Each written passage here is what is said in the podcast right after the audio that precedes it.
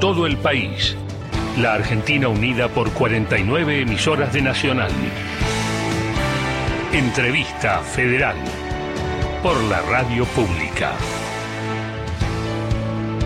Muy muy buenos días. Gracias a Juan Carlos Adamo en el estudio central de LRA1 en Maipú 555. Efectivamente, aquí estamos reunidos a través de una plataforma digital para dar comienzo a una nueva entrevista federal. En este caso, para recibir, como bien lo anticipamos, a la vicejefa del Gabinete de Ministros del Poder Ejecutivo Nacional. Le damos la bienvenida y los muy buenos días a Cecilia Todesca Boco. ¿Cómo le va?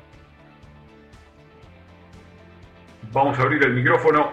A ver, allí tenemos a Marcos, asistente de la vicejefa de gabinete. Ya está, ya está, lo hice yo solita, acá está. Eh, buenos días a todos, disculpen, había puesto silencio para no hacer ruido en el, en el ambiente.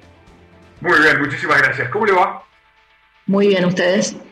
Bien, aquí estamos, preparados para charlar durante la próxima hora con representantes de Radio Nacional a lo largo y a lo ancho de todo el país.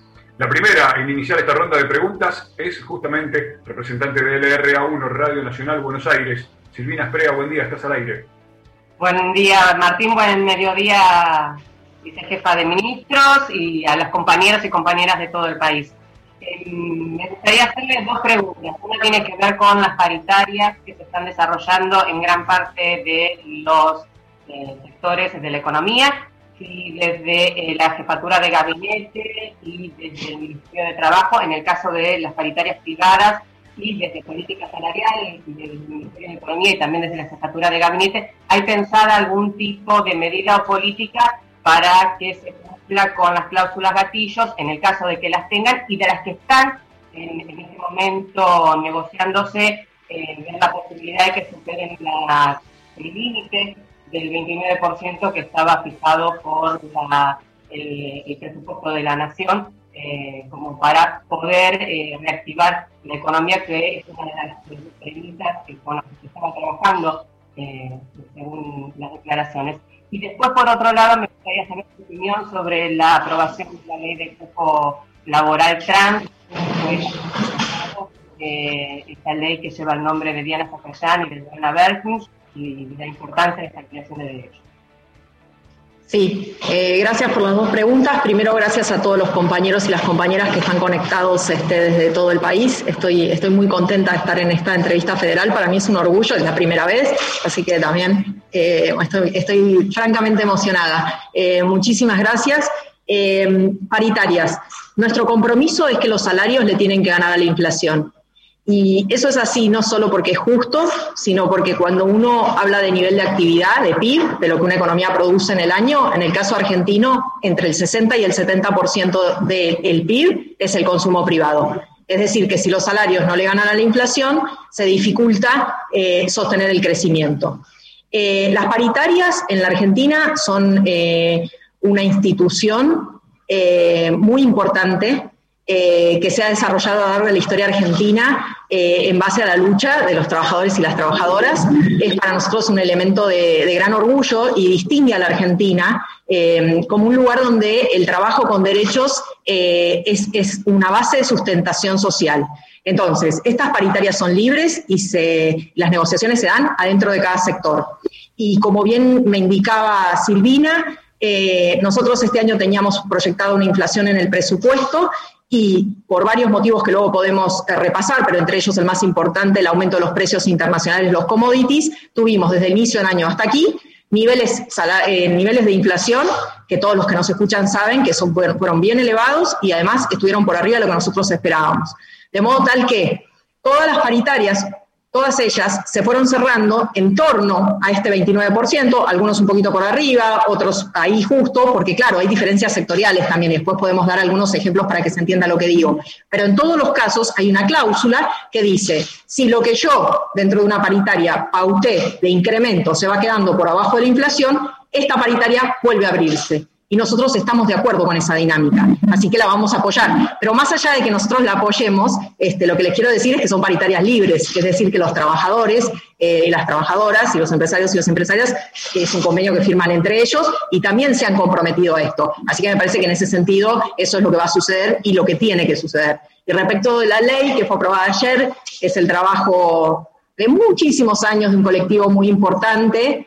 Eh, me parece que, es eh, una gran oportunidad eh, para el sector público, porque la diversidad dentro del sector público también mejora la calidad de las políticas. es difícil este, Em, diseñar las políticas eh, eh, y tomar en cuenta todos los aspectos de cada uno de los temas si en realidad vos no tenés compañeros y compañeras que viven esas realidades adentro de tus equipos de trabajo. Así que no solo porque es justo, sino porque también nos va a hacer este, aumentar la calidad de nuestras políticas, eh, contar con toda la diversidad que compone una sociedad adentro del sector público, trabajando codo a codo. Y es un gran desafío y estamos contentos. Gracias, Cecilia. Cecilia, buen mediodía. Te saluda Mauro Alves de Paso de los Libres Corrientes. Eh, me gustaría preguntarte, Cecilia, sobre todo en el contexto macroeconómico del país, teniendo en cuenta las buenas noticias que hemos tenido tanto con el Club de París, eh, con los acreedores extranjeros y estas negociaciones con el Fondo Monetario Internacional, ¿no? En caso de que todo surja eh, como el país así lo necesita, eh, ¿qué impacto va a tener en el, en el mercado interno, en la microeconomía familiar, estas, estas cuentas estables de cara a los, tenedores y a, a, estos instrumentos de estados internacionales para poder proceder a una economía más estable en, la familia? Como, como, ustedes bien saben, una de las características del modelo económico del gobierno anterior es que produjo un proceso de endeudamiento muy fuerte. Ese proceso de endeudamiento fue con el sector privado, en términos de títulos que vendía el Tesoro y también las provincias, pero también incluyó eh, préstamos del Fondo Monetario Internacional por un, valor enorme. Cuando uno dice el número, son casi 47 mil millones de dólares, bueno, es, es, para la Argentina una cifra inmensa, eh, absolutamente inmensa. Eh, entonces, todas las negociaciones, digamos, ordenar el sector externo, ¿qué quiere decir el sector externo? Quiere decir la cuenta de los dólares del gobierno y del país.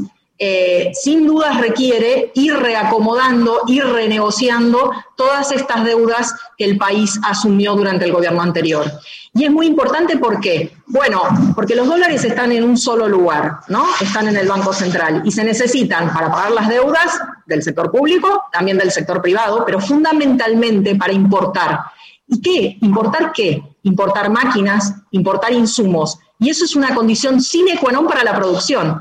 Entonces, yo que siempre este, em, soy este, defensora del cepo, no es porque esté loca, sino porque, o quizás algo de eso también, pero eh, en realidad es porque hay que entender bien eh, cómo es la dinámica económica en torno a los dólares. Los dólares que se producen entre todos, que produce la sociedad argentina, tienen que estar aplicados en primera instancia a la producción, a la generación de inversión, a la generación de empleo. Y ahí es donde está el vínculo respecto de lo que me preguntaba Mauro porque uno habla de Club de París, de Fondo Monetario, y parece un poco lejano a lo que nosotros vivimos cotidianamente. Ir al supermercado, tener tu trabajo, no tenerlo, pero sin embargo está vinculado en este punto, en el punto del sector externo.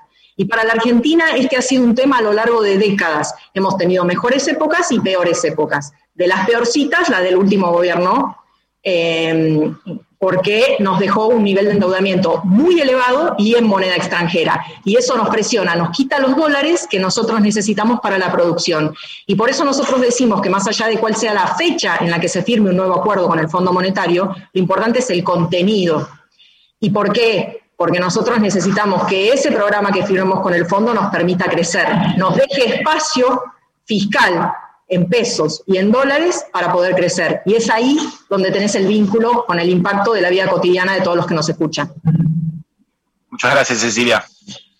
Gracias a vos. Muy buenos días, Cecilia, vicejefa de ministros. Aquí la saluda Virginia Calzada Fraché de Radio Nacional Bahía Blanca. Usted en varias entrevistas planteó que la solución a los problemas de la Argentina requería un eh, crecimiento y reformas eh, estructurales. Bueno, la pregunta es esa, ¿cuáles son esas reformas estructurales que se necesitan para que haya un crecimiento eh, en la Argentina?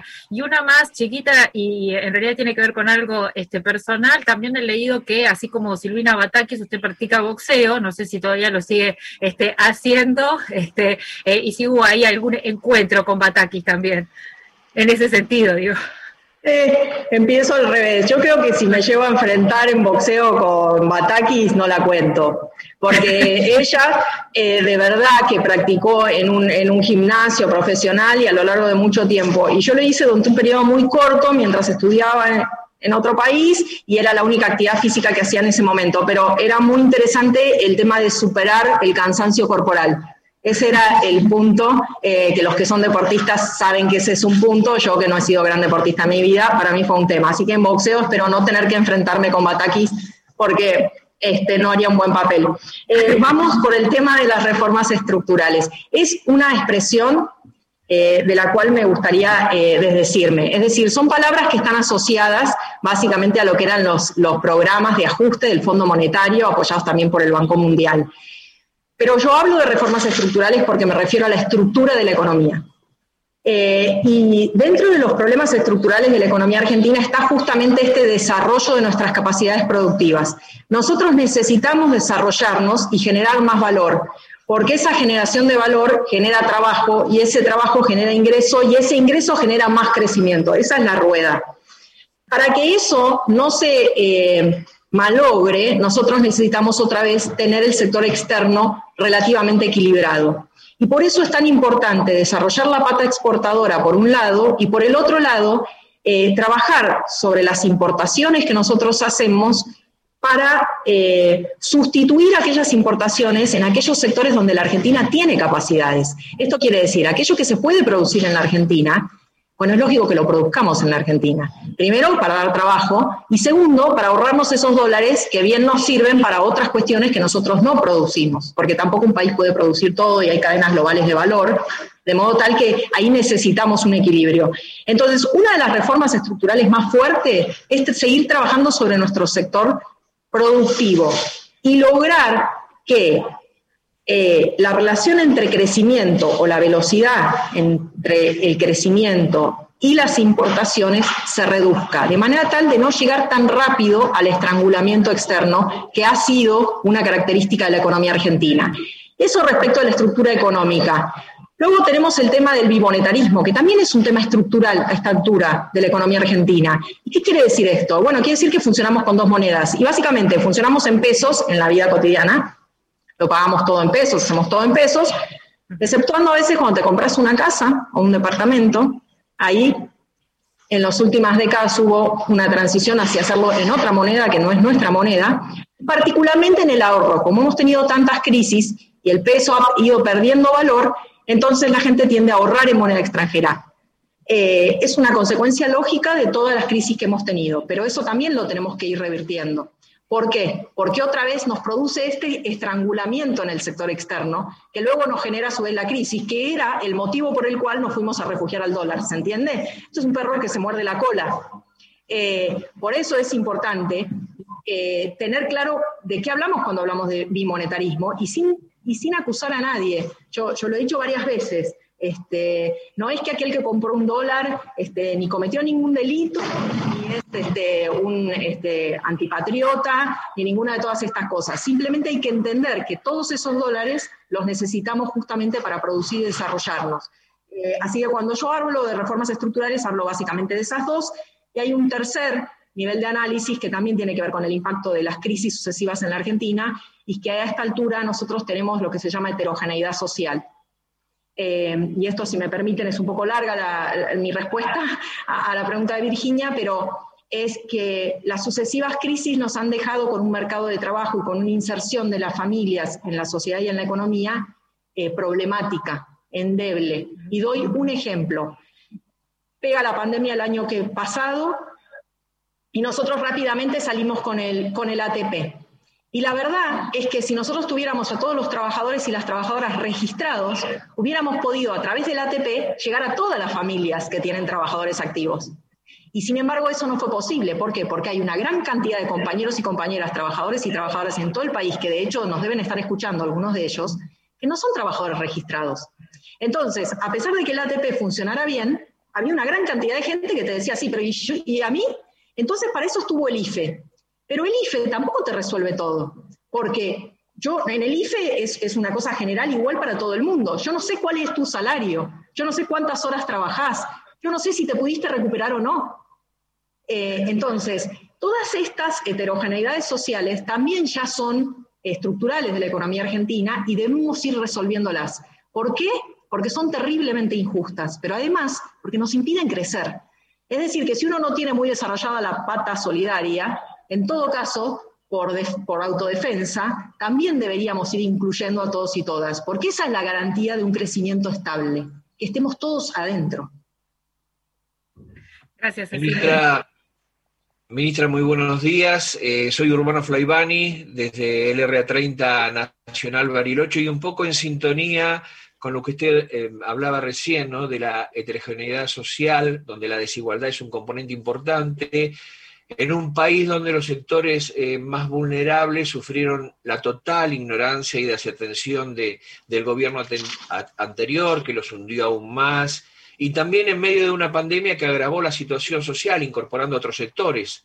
Hoy existe una multiplicidad de medidas con planes y programas que auxilian, contienen, pero no resuelven la cuestión de fondo porque lo urgente no deja ver lo necesario. Sumado esto, si vale a los embates de una cruel oposición, un poder económico desestabilizante que genera angustia desazón. Digo, en esta batalla, ¿cuál es el plan para reestructurar en las situaciones límite más complejas y restablecer en otras tantas los derechos vitales como el derecho a la comida, a la salud, al trabajo, a la educación. Sí, eh, la verdad es que es, cierto que tenemos estas dos agendas paralelas. La agenda de las emergencias, de las urgencias, que no pueden esperar, y también esta otra agenda del crecimiento, del desarrollo, que finalmente es la solución a estos problemas. Eh, y uno tiene que ir empujando estas dos agendas al mismo tiempo. Entonces, en la agenda de corto plazo, nosotros lo que hemos hecho es desarrollar una gran cantidad de instrumentos para fortalecer los ingresos de las familias. Y doy ejemplos de distinta índole. Eh, la ampliación de la tarjeta alimentar para incorporar a todos los niños y niñas hasta 14 años es una inversión muy importante y nos parece a nosotros, esto está vinculado con el derecho básico de acceso al alimento. Ya estamos en el, territorio este, teniendo los efectos de esta ampliación de la tarjeta, son efectos positivos. Tenemos la ampliación de la UH también. Eh, hay un trabajo muy importante del ANSES en donde se identificó que había una cantidad de niños y niñas a los cuales les correspondía tener su asignación universal y no la tenían porque sus padres tenían alguna dificultad básicamente con su documentación. Es decir, no tenían DNI o no tenían partida de nacimiento y por lo tanto no podían tener DNI. Y a partir de ahí había todo un trámite muy largo en la justicia para, para vos lograr tu identidad como ciudadano y a partir de ahí poder solicitar la asignación que le corresponde a tus hijos. Eh, lo que se hizo fue trabajar muy fuerte con el RENAPER, con el Ministerio de Interior, para poder acortar estos trámites y rápidamente incorporar a estos niños y niñas, que la primera estimación hablaba de 700.000 chicos y chicas en todo el territorio argentino que deberían estar percibiendo la UACH, es un derecho, les corresponde, y no lo están percibiendo simplemente porque sus padres no han podido acceder a su documentación. Estos 700.000 tengo entendido que hay 230.000 que ya están en trámite y el resto se están tratando de identificar en todo el territorio nacional dónde están estas personas, eh, cuál es el problema que tienen con la documentación y acompañarlos para eh, solucionarlo rápidamente y no tener que esperar años. A veces la gente estaba 5, 6, 7 años esperando la resolución por parte de la justicia para poder tener su DNI. Eh, así que tarjeta alimentar, ampliación de la UH, ampliación de las becas Progresar, que son para los jóvenes, si nos están escuchando, eh, es muy importante que sepan que tienen esta beca a disponibilidad, es eh, para chicos de 18 a 24 años, es para estudiar, es para terminar la secundaria, es para estudiar enfermería, es para ir a la universidad, son 12 meses, es una beca que se paga todo el año, la tarjeta alimentar también se paga todo el año y la asignación universal por hijo también se paga todo el año. En el caso de las becas Progresar, van de 3.600 pesos por mes a 9.900 dependiendo eh, qué es lo que vayas a estudiar. ¿sí? Eh, la beca aumenta la medida que vos vas aumentando, eh, vas completando los años que vas a cursar y sobre todo en las carreras prioritarias vinculadas con tecnología. Luego están todas las asistencias que nosotros estamos dando para el sector eh, eh, registrado, que hoy están bajo la, sigla REPRO, que digo yo es, el hermano mejorado del ATP. No sé por qué eh, el ATP es una mejor marca que el REPRO, pero el REPRO es igual de bueno que el ATP. Yo me animaría a decir que es mejor porque nosotros aprendimos mucho haciendo el ATP el año pasado y en el REPRO hemos podido incorporar algunas cosas. Entonces doy un ejemplo. En el ATP del año pasado nosotros no tomábamos a los monotributistas adentro del salario complementario. ¿sí? Lo que teníamos era un crédito a tasa cero, pero no teníamos eh, la, prestación, el salario complementario. En el repro de abril y de mayo nosotros ya incorporamos a los trabajadores monotributistas, per se o que tengan hasta cinco empleados o empleadas. Entonces, si vos tenés un pequeño negocio y, hay gente que nos está escuchando y por ahí no lo sabe, podés entrar a la página de AFIP y anotarte el repro y vos podés cobrar para vos, si estás en los, dentro de los sectores críticos, los 22 mil pesos del repro. ¿Y por qué hacemos esto? Bueno, justamente para ayudar a estos trabajadores independientes, monotributistas, autónomos, que trabajan solos o que tienen una pequeña cantidad de empleados eh, a cargo. Entonces, por eso yo el repro, más allá de que se refiere siempre a trabajo registrado, lo hemos ido tuneando para incorporarle a esta parte de los trabajadores y las trabajadoras, que son los trabajadores independientes y que también requieren una mano en una situación como esta. Muchas gracias. Gracias a usted. Bueno, ¿qué tal? ¿Cómo le va Cecilia Lauro Urbano de Radio Nacional Salta? La saluda desde acá. Eh, ya que estaba hablando del repro, le quería consultar con respecto a este tema porque hay denuncias de trabajadores que no son de pequeños eh, o pequeñas medianas empresas, sino de algunos lugares críticos, pero que son más grandes, que indican que solamente les están pagando el repro, no les están pagando el resto del salario. Entonces quería conocer si eso tiene que ser así y si no tiene que ser así, qué medidas se deben tomar.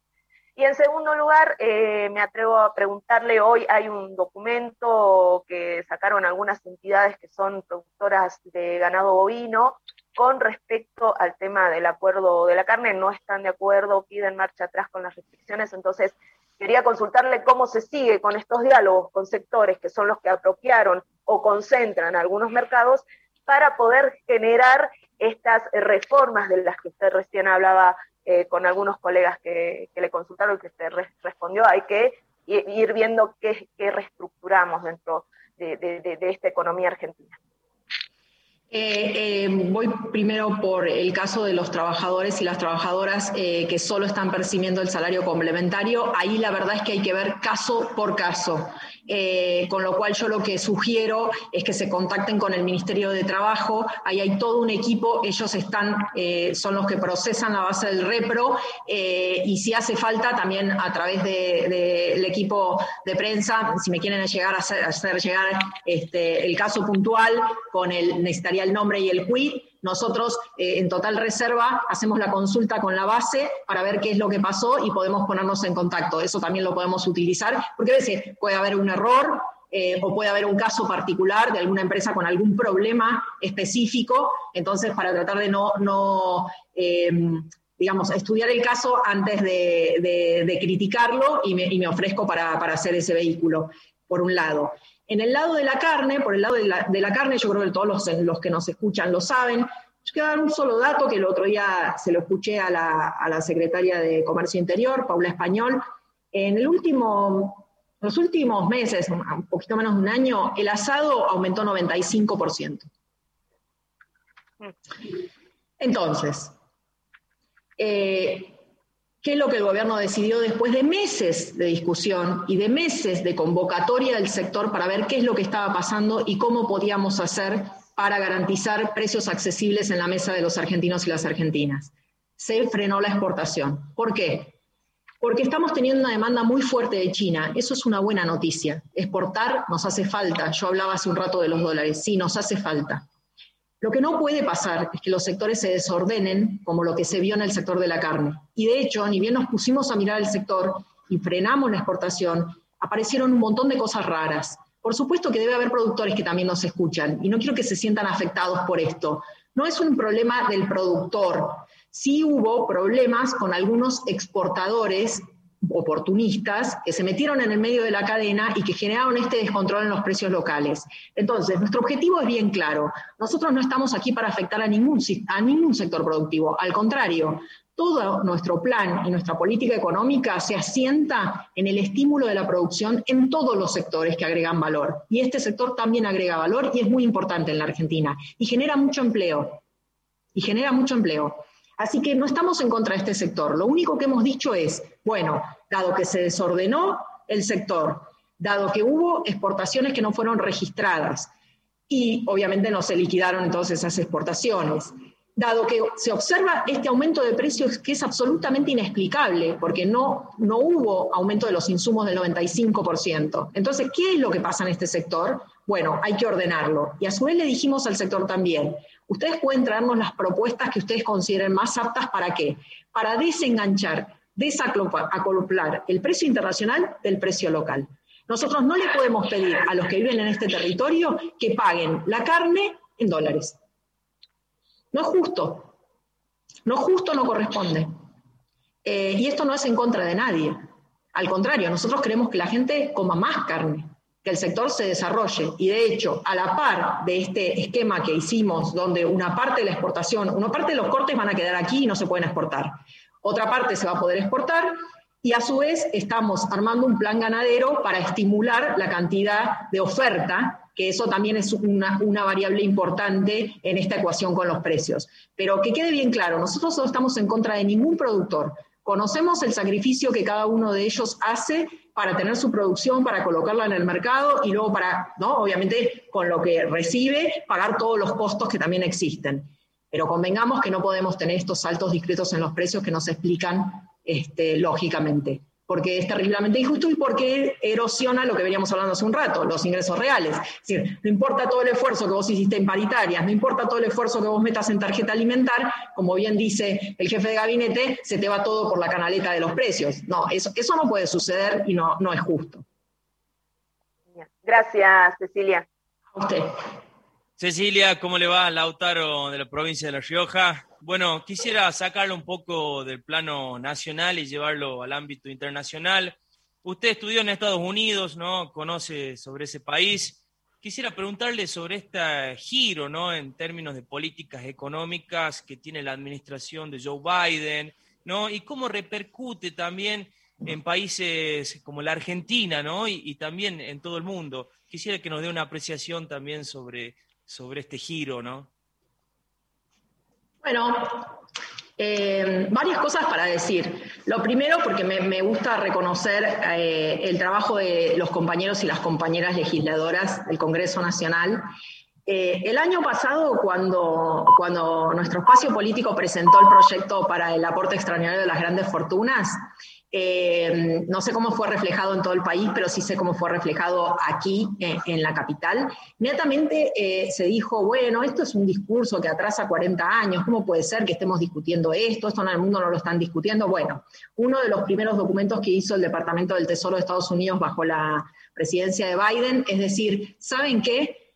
Toda la baja de impuestos que se vino dando en los últimos años a los sectores más concentrados de la economía en, Estados Unidos no generó ninguna reacción positiva de la inversión. Y por el contrario, estropeó aún más la distribución del ingreso. Con lo cual, dice la administración Biden, vamos a tener que revisar esto y vamos a tener que volver a poner impuestos allí donde más recursos y más patrimonio hay. ¿sí? Esta es una, es interesante eh, esta, esta, vuelta de tuerca que se da en la discusión hacia adentro de Estados Unidos. También se ha dado una discusión respecto del valor, el valor agregado norteamericano, de volver a producir en los Estados Unidos. Aquí hay cuestiones geopolíticas, pero también hay el reconocimiento de, hay una frase que una vez dijo un profesor nuestro en la facultad y que a mí me quedó grabada, que es, sin industria no hay clase media. La industria no solo genera empleo, sino que genera empleo en su mayor parte registrado y con buenos niveles salariales. Y a su vez irradia, es decir, tracciona otra gran cantidad de sectores. Hablo de industria asociada a servicios, porque hoy la industria sola no es, eh, todo está atravesado por las TICs, entonces, digamos, estamos, estamos hablando de todos esos sectores juntos. Es muy importante saber que lo que un país tiene es su plataforma productiva. Y esta discusión también se está dando en Estados Unidos. ¿Cómo hacemos, dicen ellos, para recuperar el trabajo en Estados Unidos? ¿no? Eh, recuperar los salarios en Estados Unidos, mejorar la distribución del ingreso en Estados Unidos, meter más tecnología, poner la pata verde, la economía verde, es decir, usar la discusión en torno al medio ambiente y a las este, tecnologías limpias como un vector de desarrollo. Entonces, gran parte de lo que la Argentina tiene para discutir hoy forma parte también de la agenda que discute Estados Unidos, por supuesto, a otra escala, siendo la primera potencia, ¿no es cierto? Pero es interesante, porque de algún modo eh, vuelve sobre debates que nosotros siempre dijimos que eran los debates centrales, contrariamente a lo que escuchamos durante el último gobierno, ¿no es cierto? Esta idea, vos bajas todos los impuestos, entonces te viene la lluvia de inversiones, todavía estamos esperando la lluvia de inversiones, no funciona de ese modo, la lluvia de inversiones se verifica cuando hay demanda y la demanda otra vez está atada a los ingresos de las personas. Y los ingresos de las personas están atados al empleo y el empleo a la producción. Esta ruedita que tiene que rodar en ese sentido, en el sentido de la producción y el empleo, y no en el sentido de la especulación financiera por un lado, o la especulación a través de los mercados y las oportunidades, como hablamos hace un ratito de la, de la carne, donde sobre el, el trabajo de un montón de productores en todo el territorio nacional hay un conjunto de vivos que se meten como exportadores y hacen un zafarrancho y te generan un impacto en los precios como el que vimos. No sé si te pero eh, esas son las cosas que a mí se me ocurren de, las discusiones en Estados Unidos en este momento, ¿no? Sí, sí, eh, bueno, era justamente que nos dé una apreciación personal propia. Muchas gracias, Cecilia, un gusto.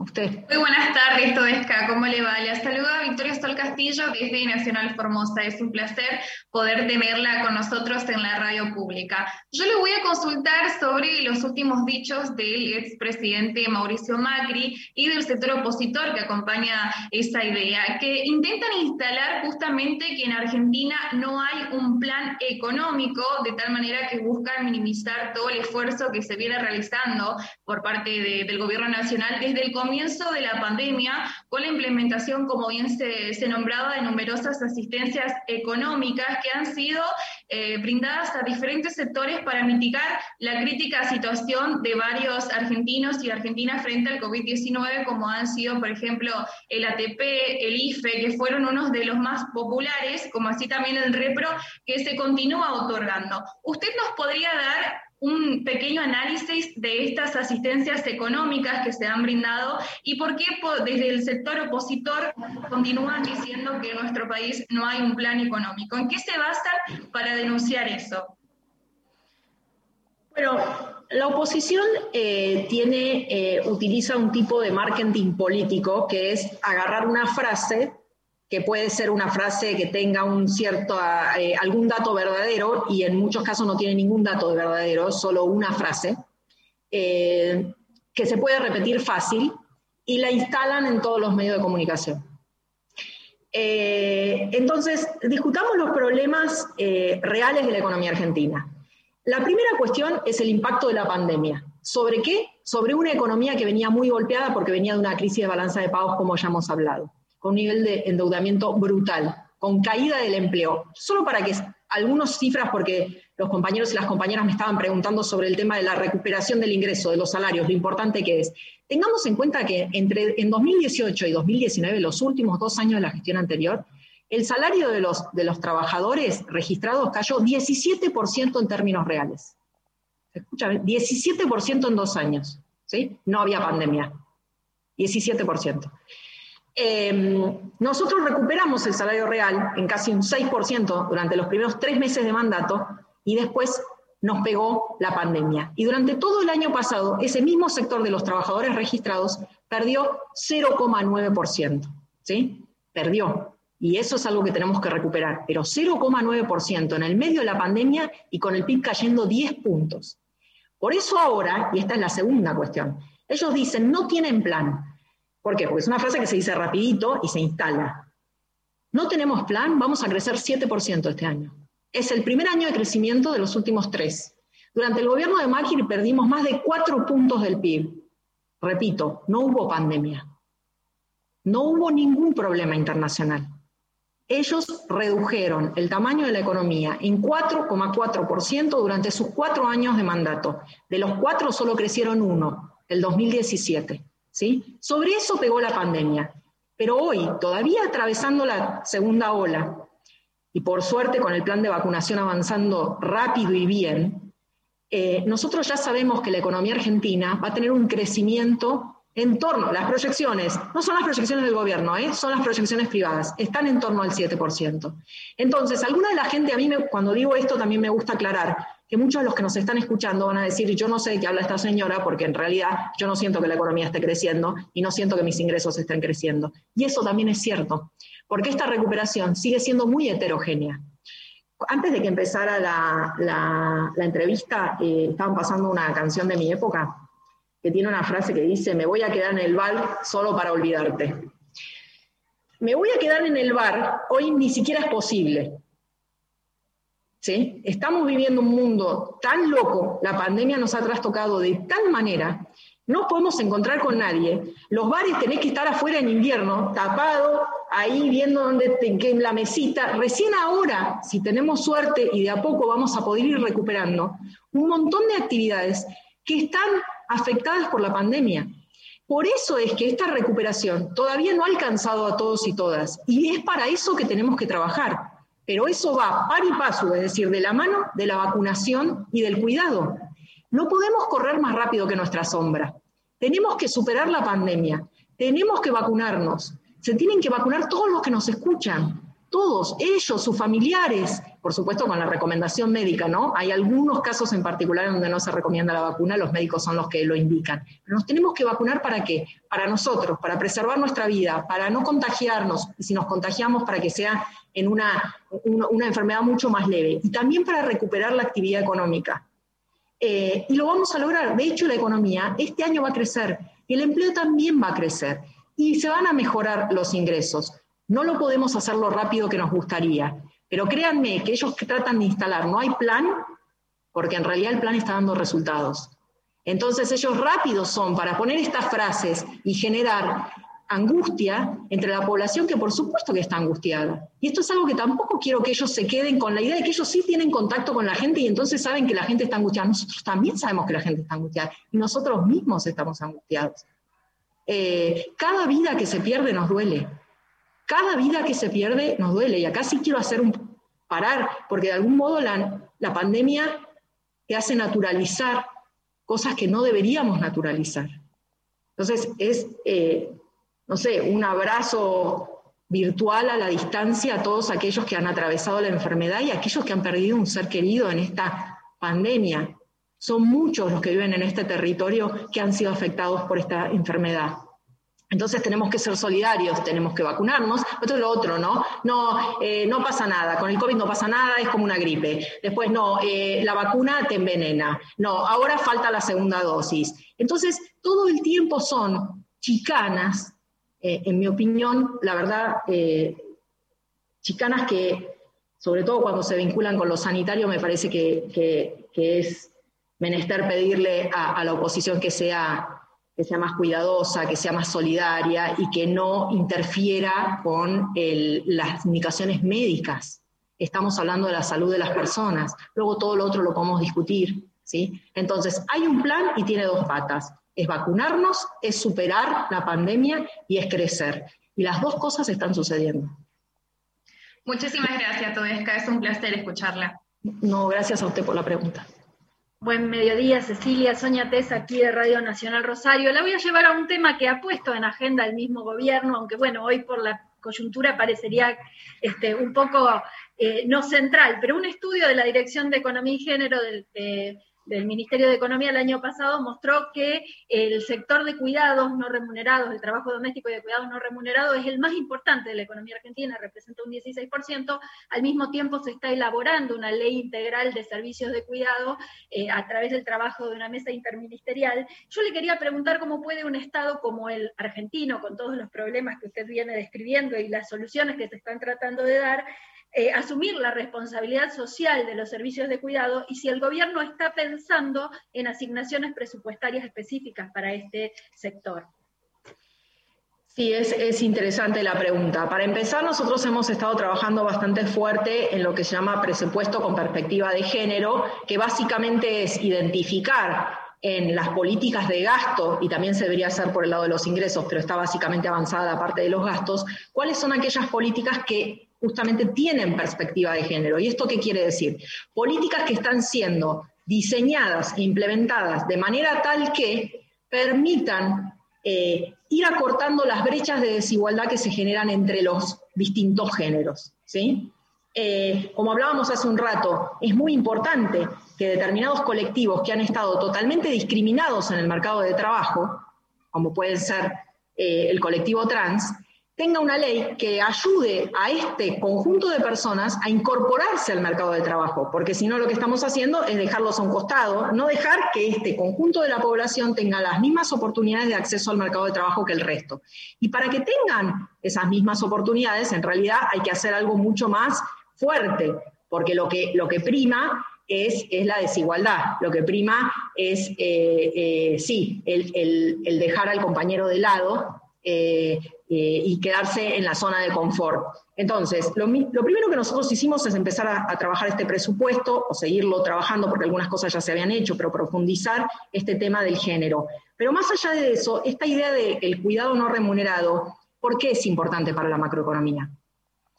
Porque significa que hay un conjunto de personas, que en su mayoría son mujeres, pero no solo mujeres, que durante de, las horas que tiene el día laborables, dedican una gran cantidad de estas horas al trabajo de cuidado y nadie les paga por este trabajo. Entonces pasan dos cosas. Esa persona no recibe un ingreso y con lo cual está en inferioridad de condiciones en términos económicos. Pero a su vez tampoco puede salir e insertarse en el mercado de trabajo tan fácilmente. ¿Por qué? Porque tiene todas otras responsabilidades. Bueno, esto que yo lo digo medio teóricamente, todos los que estamos aquí y todos los que nos están escuchando lo saben perfectamente bien. Si vos tenés que levantarte a la mañana y preparar el desayuno para todos, bueno, ok, hay media hora, 40 minutos que tuviste que preparar. Para eso tenías que tener los elementos. Alguien fue a comprar la leche, alguien fue a comprar el pan, alguien trajo el mate cocido, porque si no, aunque te hayas levantado para hacer el desayuno, tampoco es posible hacer el desayuno. Y así sucesivamente durante todo el día todas las tareas de cuidados tienen que ver con cuidado de los niños y las niñas y también de los adultos mayores. Y también un montón de tareas que hay adentro de la casa para que sea posible vivir adentro de esa casa. Son infinitas las tareas y se replican cada día. Entonces, para que las mujeres o aquellos que desarrollan las tareas de cuidado puedan tener, por un lado, una trayectoria de ingresos a lo largo de su vida que les permitan vivir dignamente y también participar del mercado de trabajo, hay muchísimas eh, funciones que el sector público debería eh, retomar con mayor seriedad. Y esto tiene que ver, por ejemplo, con jardines maternales, jardines de infantes, doble turno en las escuelas, eh, el reconocimiento del trabajo en la casa como para que vos también te puedas jubilar si trabajaste toda tu vida en tu casa, ¿no? Porque si no, llega el momento de jubilación y dice, no, bueno, Cecilia no aportó. No, pero Cecilia no aportó porque nadie le pagó un salario, pero trabajó y preparó el desayuno durante 45 años. Y preparó el almuerzo durante 45 años. Y lavó toda la ropa y planchó toda la ropa, hizo todas las compras. Llevó a los chicos a la escuela, cuidó de, los, de, de las personas mayores de la casa. Se sentó a hacer la tarea. Es infinito. Es infinito. Y ese trabajo está invisibilizado. Y tiene un efecto macroeconómico, porque esa persona que no recibe ingreso no puede salir a comprar porque no tiene un ingreso propio o vive en un hogar donde hay otros ingresos, pero no tiene el propio para aportar. Entonces afecta el ingreso en la familia. Y a su vez, si todas estas mujeres pudieran incorporarse en la medida de sus deseos al mercado de trabajo, tendríamos una oferta mucho más amplia de trabajadores y tendríamos también más salarios que otra vez vuelven sobre esta ruedita que hablábamos antes, que es más consumo. ¿no? Así que la agenda feminista es transformadora en términos macroeconómicos. La agenda feminista no es la agenda de las mujeres, no es la agenda del pañuelo verde únicamente. Es la agenda de poder sumar a todos y a todas y a todos. ¿Sí? Es, una agenda inclusiva y es una agenda eh, transformadora en lo macroeconómico y por eso es tan importante. la contundencia de esas palabras es la, son de la vicejefa del Gabinete de Ministros del Poder Ejecutivo Nacional, Cecilia Todesca Boco, con ella estamos charlando en esta entrevista federal. Cecilia, te propongo viajar al sur del país. En Río Grande está Rosario Vázquez. Rosario, buen día, te escuchamos. Muy buen mediodía, Cecilia Rosario Vázquez, bien decía de Río Grande, Tierra del Fuego, LRA 24. Cecilia, mi consulta era la siguiente. Hubieron declaraciones recientes del expresidente Mauricio Macri, que hizo una evaluación del complicado escenario interno que enfrenta Juntos por el Cambio de cara a las próximas elecciones legislativas. Siempre en los cierres de listas se ve lo peor, las miserias humanas, así lo definió y exhortó a conformar una oposición compacta, si le podemos decir así. Cecilia, quería saber su opinión respecto a estas últimas declaraciones del expresidente Mauricio Macri. En general, no hago declaraciones sobre las declaraciones del expresidente. Eh, no. Eh, esta gente me gustó como lo. No, estoy buscando las palabras, ¿eh? me van a tener que tener un poquito de paciencia. El otro día el ministro de Defensa, Agustín Rossi, creo que lo graficó excelentemente bien. Les dieron un auto y lo chocaron y ahora tienen un, eh, pusieron un, boliche para eh, enseñar a manejar, ¿no? Eh, esta gente que dejó el país patas para arriba y que como yo les conté, ustedes pueden agarrar todos los indicadores económicos y sociales. Escúchenme bien, todos, no los voy a repasar uno por uno porque es aburridísimo, pero todos, actividad, empleo, desempleo, eh, ingresos familiares, jubilaciones, inversión en educación, en salud, todos los indicadores durante el gobierno de Macri empeoraron y mucho. Y además dejaron otra vez endeudado al país en moneda extranjera. Esta misma gente es la gente que uno escucha en la radio y en la televisión todos los días dando clase de economía. Es raro. Verdaderamente es raro. Esta es una cuestión. La segunda cuestión es qué modelo de país y sociedad tienen en la cabeza. Y esa me parece francamente la discusión más interesante. La verdad es que ellos tienen estos discursos en donde les parece que el Estado sobra, les parece que el mercado todo lo puede ajustar. Entonces esto quiere decir que te caes en la educación pública, cosas raras eh, cerrás hospitales, dejas vencer vacunas. Eh, entonces tienen una visión de cómo debe funcionar el país, que yo a esta altura creo que la mayor parte del país eh, no comulga con esas ideas. Más allá de que ellos sean efectivos en el marketing, como dije hace un ratito, que agarran una frase y la instalan, ¿no? Como han hecho de hecho con el plan de vacunación. Después la realidad material de las personas, cada uno de los que nos escucha sabe lo que vivió y lo que vive. Y yo lamento muchísimo que tengamos que atravesar esta pandemia, no es algo que nosotros elegimos. Lo que sí hemos hecho es trabajar a sol y a sombra para poder morigerar el impacto de la pandemia y a su vez poner, como un poco me, me comentaba el compañero de Bariloche, al mismo tiempo las dos agendas, ¿no? La agenda urgente, la agenda de hoy, de lo que yo necesito hoy para poder vivir, y la agenda transformadora, la agenda de la política industrial, del empleo, de la producción, de la ciencia, de la tecnología, de la educación, de la salud, de la cultura. Entonces, aquí la elección está entre estas dos cuestiones. Ese país donde el Estado, en realidad, chiquémoslo, donde va a venir la lluvia de inversiones, no sabemos muy bien por qué, porque los salarios caen, pero va a haber una lluvia de inversiones, o esta otra agenda, que es trabajosa, que no da resultados de un día para el otro, eh, pero que es la agenda que implica que todos podemos tener un futuro en este territorio. Eh, eso es lo que me gustaría decir respecto de, las declaraciones del, del expresidente Muchísimas gracias, Cecilia. Buen mediodía, Todesca, ¿qué tal? Noelia Villa desde Radio Nacional en Puerto Iguazú, la provincia de Misiones. Saluda a, los compañeros también. La consulta, cuando usted dice de una, habla de una reactivación heterogénea, reactivación económica, ¿no? Eh, Misiones justamente es un ejemplo de eso porque por un lado con el cierre de las fronteras se evita la fuga de divisas y aumentó en su recaudación.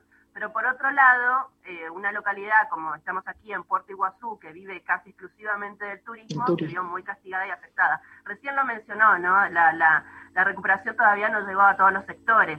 Eh, y la consulta, eh, porque el pedido justamente desde este rubro, el turístico, es un plan de reconstrucción.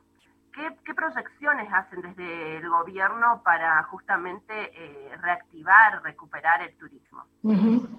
Es muy importante, nosotros hemos tenido hace dos o tres semanas la reunión de gabinete económico, participó también el ministro de, Turismo y Deportes de la Nación y hemos vuelto a poner eh, una segunda partida bien grande eh, para poder estimular el turismo.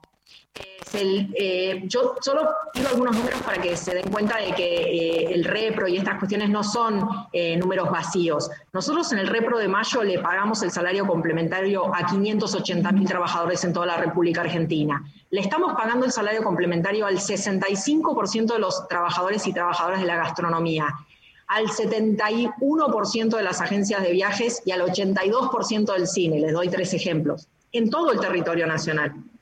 Eh, por supuesto, estas ayudas de ningún modo eh, logran el impacto de la economía funcionando normalmente. Entonces, nosotros estamos, eh, como bien anunció el ministro de, de Turismo, listos para salir con un previaje, dos, cuando las medidas sanitarias lo permitan, porque este es el otro problema. Nosotros no nos podemos apurar y generar una nueva crisis sanitaria nosotros mismos por la ansiedad que tenemos de recuperar todas las actividades, pero tenemos los fondos para hacerlo y tenemos la voluntad política para hacerlo.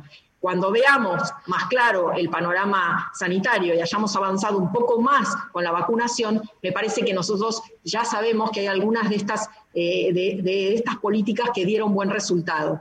Por eso yo decía, me voy a quedar en el bar solo para olvidarte. Es decir, en el bar acá o en el bar en Puerto Iguazú, que me encantaría estar ahí, eh, eh, cuando las personas no pueden circular libremente, todo el circuito económico se ve afectado. Eh, y entonces, este crecimiento, por eso, está traccionado básicamente por la industria y la construcción, todavía le faltan todos los servicios que tienen que ver con la gente moviéndose libremente. Doy solo un ejemplo que a mí siempre me divierte mucho. Cuando me divierte, digo, eh, ver como uno, eh, lo que implica que la gente no se pueda mover. Cuando sacamos el ATP, ustedes saben que los kioscos podían estar abiertos porque eran considerados igual que los supermercados, de un modo esenciales. Un día el ministro de Desarrollo Productivo vino y dijo, tenemos un problema gravísimo con venta de golosinas y los kioscos no están vendiendo nada. Y yo le digo, pero ¿cómo si están abiertos? Me dice, sí, pero vos te vas a tomar el colectivo, no, entonces no te compras eh, el chicle o el chupetín. Y los chicos no están yendo a la escuela, no pasan por la puerta del kiosco, entonces tampoco están consumiendo. La economía es una rueda seamos pacientes, vamos a crecer este año y en la medida en que avance el plan de vacunación, ya tenemos 25 millones de vacunas en la Argentina. Es un número importantísimo y vamos a seguir recibiendo vacunas. Entonces, es muy importante avanzar con el plan de vacunación, seguir cuidándonos, porque la vacuna no impide que te contagies, seguir cuidándonos. Ya sabemos cómo nos contagiamos y acá también quiero hacer un agradecimiento a todos los trabajadores y trabajadoras de todo el territorio nacional. Todos los protocolos que funcionaron, funcionaron porque los trabajadores y las trabajadoras los cumplieron y ayudaron a escribir esos, esos, esos protocolos. Entonces hoy ya tenemos más claro cómo nos contagiamos. Entonces tenemos que ir moviéndonos de esta segunda ola para hacer esta recuperación y sobre todo, y, por supuesto los sectores de turismo han sido uno de los grandes afectados, igual que la cultura. Pero en cuanto eh, lo sanitario lo permita, vamos a salir todos corriendo a tomar café, a ir al cine y, a viajar por nuestro hermoso país. Gracias, saludos desde Misiones. Gracias a usted. Cecilia, la escuchamos atentamente en la contundencia de sus palabras. Realmente un placer para nosotros escucharla, este, no solamente con esa contundencia, sino con esa certeza y con esa este, sensación de que la cosa no está tan mal como todos dicen o como ellos dicen, ¿eh? Este, y es tan importante para Radio Nacional poder llevar la palabra de los funcionarios del Poder Ejecutivo Nacional, presidente, vicepresidentes, ministros, secretarios de Estado que han pasado por este ciclo, directamente a todos los rincones del país y poder conversar en vivo y en directo, aunque sea a través de estas nuevas plataformas digitales. La hemos paseado desde Misiones hasta Tierra del Fuego, de la cordillera al mar, este, y es para nosotros realmente un placer. Muchísimas gracias a ustedes. Para mí es un honor estar acá. Mando un abrazo fraterno a todo el país. Vamos a salir de esta. Vamos a salir. Estamos saliendo. Tengamos paciencia. Estamos todos podridos, pero ya va a pasar. Gracias. Gracias a ustedes. Cecilia Todesca Boco, la vicejefa de ministros del Poder Ejecutivo Nacional, pasó por la entrevista federal. Gracias a todos los compañeros y compañeras que han participado de esta entrevista. Hasta la próxima. Cecilia, que saluda con la manito, y el resto de los compañeros también, saludan a través de esta plataforma digital. Nosotros devolvemos la transmisión a LRA1, que cierra ya el espacio del panorama. Guardamos la palabra del presidente de la Nación, que se encuentra en la provincia de Córdoba, en instantes nada más. Y por supuesto, cada una de las 49 emisoras de Radio Nacional que continuará con su respectiva programación. Adelante, estudios centrales, así estaba Juan Carlos Adamo. Volvemos a Maipú 555 y hasta nuestra próxima entrevista. Gracias.